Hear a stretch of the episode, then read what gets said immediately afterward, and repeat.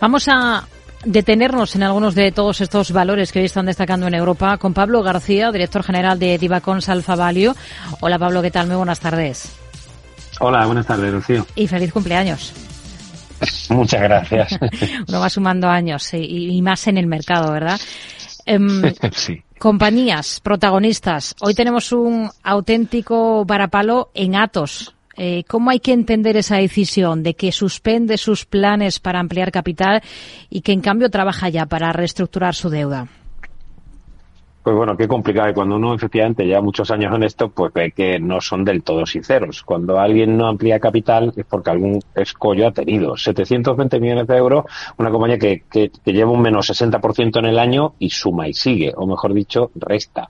Eh, busca varias soluciones para refinanciar las deudas, ¿verdad? Que tiene la posibilidad del negocio de Big Data y seguridad a Airbus, también algunas conversaciones con EPEI y, y también con renegociaciones con, con bancos que algunos de ellos bancos garantes que han retirado su apoyo y no es de extrañar después de numerosos profit warning y numerosas decepciones con ventas de activos. Así que, desgraciadamente, lo que queda para esta compañía de consultoría y tecnología francesa pues es vender activos para intentar eh, sacar el cuello, pero lo tienen francamente complicado y este este varapalo es uno más, eh, insisto, por por esta por esta fallida ampliación de capital. Hoy tenemos mucha tela que cortar en el sector financiero, especialmente. Eh, ¿Qué visión tiene para el banco francés Societe General tras ese anuncio de eliminación de 900 puestos de trabajo?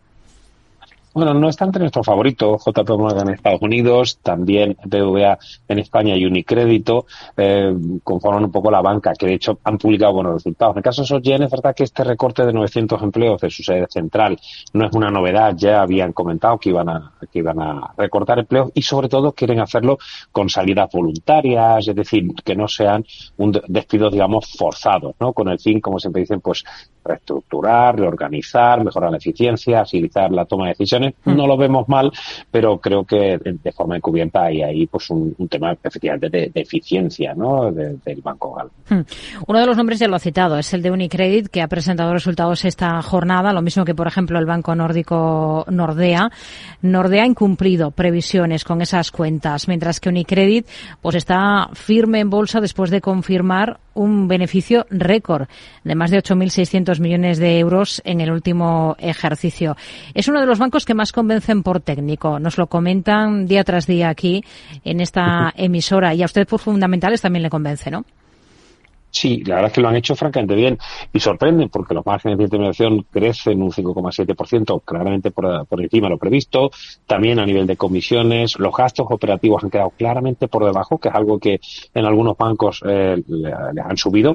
Y el rato de eficiencia, que sabemos que cuanto más bajo, más eficientes, 41,6 se acerca a los españoles, porque el resto de bancos, que no son los españoles, suelen tener unos ratios de eficiencia bastante pobres.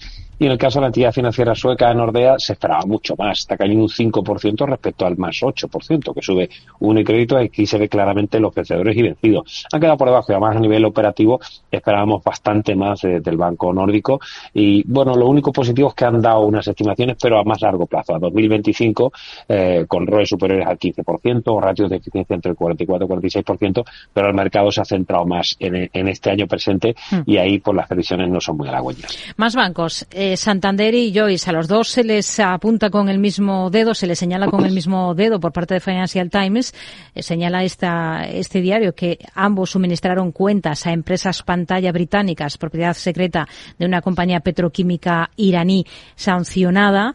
Eh, ¿Cómo se explica esa caída tan discreta de Joyce y ese varapalo del 5% del Santander? Efectivamente, la verdad es que el, mercado se está quedando con las malas noticias para, para Santander.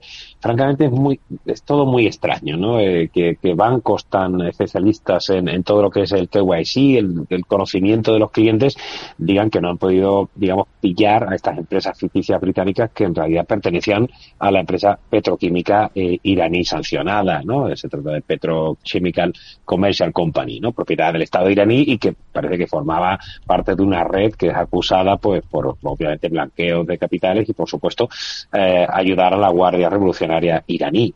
Llaman muchísimo la atención, incluso de trabajar con agencias de inteligencia rusa. A ver, hacia dónde iba el dinero, cómo se canalizaba o esas transferencias, todos sabemos los que llevamos ya, pues como decíamos al principio, muchos años, 28 años trabajando en esto, que hay un control y se puede hacer un seguimiento. A mí personalmente me sorprende y desde luego alguna cabeza tendrá que rodar dentro de, los servicios del banco ¿no? en Reino Unido. Más allá de, la banca, em, tenemos que mirar también al sector automovilístico. Hay mucha especulación en prensa francesa de cara al posible interés de Stellantis en Renault. Em, ha, habido un desmentido por parte de Stellantis que niega fusión. ¿Podría ser un movimiento razonable? Yo creo que no, francamente. O sea, hablamos de Stellantis que es una fusión con Chrysler, con, con Fiat eh, que entraron pues eh, Peugeot y, y, Citroën.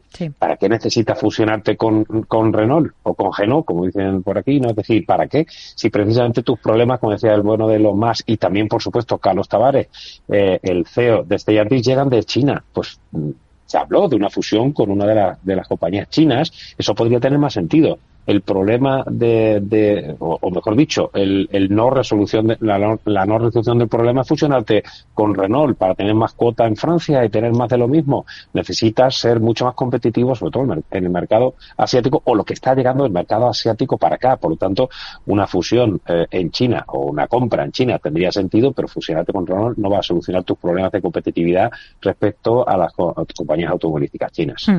¿Qué le han parecido los datos de Vodafone? Esa cifra de negocio que se acerca a los 11.400 millones de euros entre octubre y diciembre, eh, tercer trimestre fiscal de la, de la compañía. Pues como de costumbre, el mercado se lo toma bastante peor. Este trimestre del tercer trimestre fiscal, eh, los ingresos por servicios 9,38 billones de euros, porque a pesar de ser británica publica en euros, han caído un 1,4%, pero han superado las expectativas. Incluso en Reino Unido han sido muy en línea, eh, en Alemania también, incluso en España han superado las expectativas del consenso, al igual que en Italia. Es decir, que no vemos que hayan sido tan malos. El cash flow ajustado 3,3 billones no está del todo mal tampoco, al igual que el EBITDA ajustado después de, los listos. No sé, yo creo que, ha sido quizá demasiado para palo para, para unas cifras que yo creo que son bastante correctas y en línea con lo previsto. Una cosa más, en Londres, buen tono en GSK. ¿Qué visión tiene para la compañía ahora? Bueno, no gusta. Lo que pasa es que yo sí estoy algo sorprendido. No es verdad que ha habido una mejor recomendación de una casa alemana eh, que le ha dado potencial de revalorización al negocio de vacunas, eh, su un 3,3% y en lo que llamamos de ejercicio un más 15, ¿no? Superando a las farmas y superando obviamente a la media del mercado. Ha sido sorprendente. Es verdad que los últimos resultados que publicó el miércoles pasado a nosotros nos gustaron y hemos subido estimaciones. Por lo tanto, seguimos en comprar. El momentum es positivo y todavía le damos potencial a la compañía, a la farma británica. Nos quedamos con ello. Pablo García, director general de Diva Consalfa Value. Gracias. Muy buenas tardes. Un placer. Buenas tardes.